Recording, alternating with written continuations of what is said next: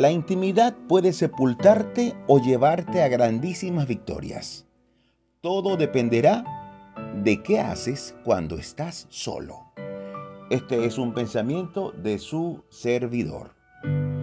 Y haciendo referencia a la intimidad, quisiera hablar un poco acerca de qué tanto se está solo cuando se cierra la puerta de la habitación. O qué tanto están solos nuestros hijos cuando entran en su cuarto y qué tan protegidos están allí. Mateo 6, 6 dice así, Mas tú cuando ores, entra en tu aposento y cerrada la puerta, ora a tu Padre que está en secreto, y tu Padre que ve en lo secreto te recompensará en público. Cuando Jesús da esta palabra, las habitaciones en ese tiempo suponían un lugar donde de alguna manera te apartabas del mundo y podías direccionar tu atención a Dios. O al menos no con tantas interrupciones. Y por supuesto, recibir la bendición de buscar el rostro de Dios en lo secreto. Lo que también sucede hoy. Quien busca a Dios en lo secreto será recompensado en público. Esto no ha cambiado ni cambiará porque es palabra de Dios. Sin embargo, en la actualidad, el hecho de estar solo en la habitación, el hecho de estar en lo secreto de tu cuarto, no te aísla del mundo si tú no lo quieres. Hoy no es como antes. ¿Y por qué? Porque a través de tu teléfono o de tu computadora, estando en la total soledad de tu habitación, allí puedes entrar y salir de viaje a los lugares más hermosos del mundo o ir a los más bajos y enfermizos que alguna mente humana puede imaginar. ¿Y dónde? Todo en la intimidad de tu habitación. Antes recuerdo que nos mandaban a la habitación como castigo y nuestros padres podían estar en cierta medida tranquilos de que estábamos necesariamente aislados para que aprendiésemos alguna lección. Quizá usted recuerde algo de eso. Pero hoy es una realidad que la intimidad se ha convertido en la gran enemiga del niño, de la niña, del joven, de la jovencita y también del de, de ese adulto actual. Lo destructivo, mi amiga, mi amigo, también se, se las ha ingeniado para meterse en nuestra intimidad, en la intimidad de los nuestros. Y cuando estamos tranquilos porque nuestros hijos están resguardados en la seguridad de su habitación, bueno, resulta que allí ha entrado un ladrón para robar sus buenas costumbres, para robar su moral, su identidad y sus convicciones. Esas que usted ha sembrado con tanto cuidado, eh, pues resulta que al lado y quizá encima de esas buenas semillas que usted plantó, las cosas malas del Internet vienen y en la soledad de la noche o de la tarde siembran semillas para muerte y destrucción. Siembran cizaña al lado o inclusive encima del trigo que usted ya plantó. Mateo 13, del 24 al 26, al 26 dice así. Les refirió otra parábola diciendo, el reino de los cielos es semejante a un hombre que sembró una buena semilla en su campo. Una buena semilla en su campo pero que mientras dormían los hombres, vino su enemigo y sembró cizaña entre el trigo y se fue. Y cuando salió la hierba y dio fruto, entonces apareció también la cizaña. ¿Qué te parece? Sembramos cosas buenas en nuestros hijos, sembramos buenas costumbres, pero lamentablemente esa herramienta tan poderosa y tan necesaria como es el Internet, también se ha encargado en la intimidad de sembrar cizaña y cosas que para nada son educativas ni de buen nombre.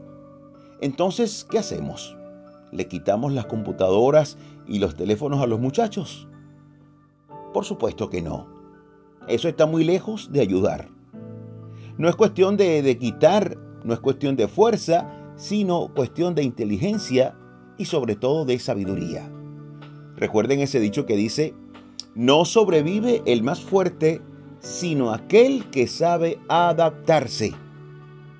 Y cuando digo adaptarse no me refiero que debemos adaptarnos al mal, eso ni pensarlo.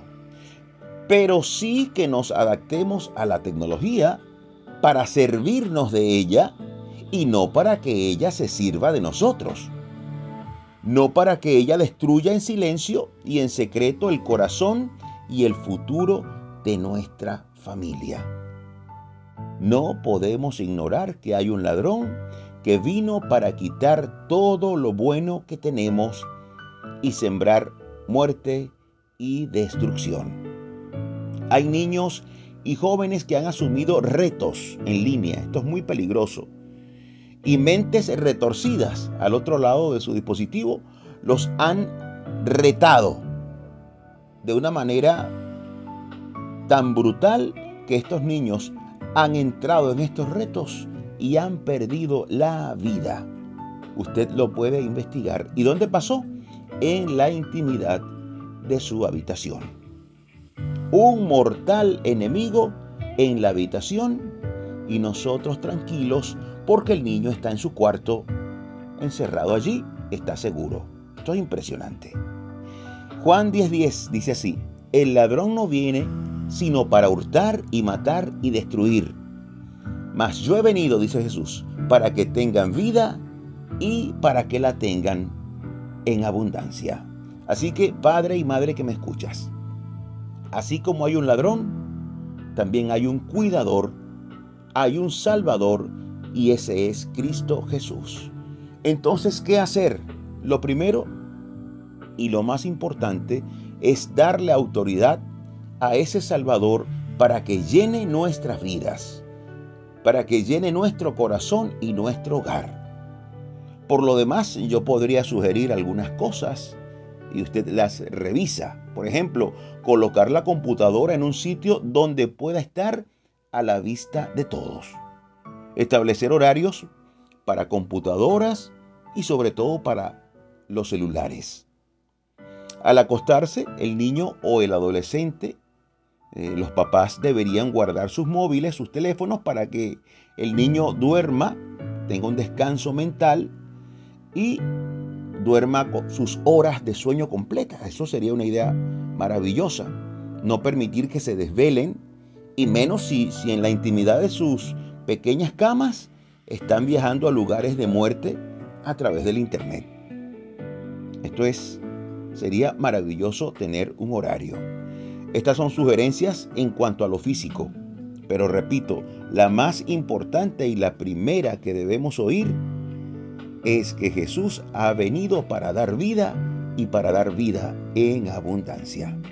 Yo te invito a que oremos juntos, imploremos a Dios que nos dé la inteligencia y la sana sagacidad para no dejarnos robar nuestras familias en la intimidad de nuestra propia casa que nos roben a nuestros hijos a puerta cerrada. Esto no puede ser. Oremos, repite por favor después de mí estas palabras. Señor, gracias por hablarme hoy, por despertar en mí ese cuidado. Sé que debo actuar con extrema prontitud. Dame la sabiduría para hacerlo de la mejor manera. Ayúdame a estar más presente para los míos y ayúdame a dar un buen ejemplo, a usar ante ellos estas la computadora o el teléfono de manera apropiada, que ellos vean que se usa para algo provechoso. Te abro la puerta de mi hogar, de mi intimidad. Límpiame primero a mí. para yo también limpiar a los míos. Te acepto como el Señor y Salvador de mi vida. Gracias Jesús. Amén y amén. Deseo cerrar con la frase de inicio. La intimidad puede sepultarte o llevarte a grandísimas victorias. Todo dependerá de qué haces cuando estás solo. Dios nos dirija y nos ayude a hacer lo que es correcto. Si deseas comunicarte conmigo, puedes escribir a mi correo imerenarvaez.gmail.com. Me despido como siempre, súper agradecido con Dios porque nos permite seguir aquí, dando pisadas de fe junto a ti. Hasta la próxima, Dios mediante.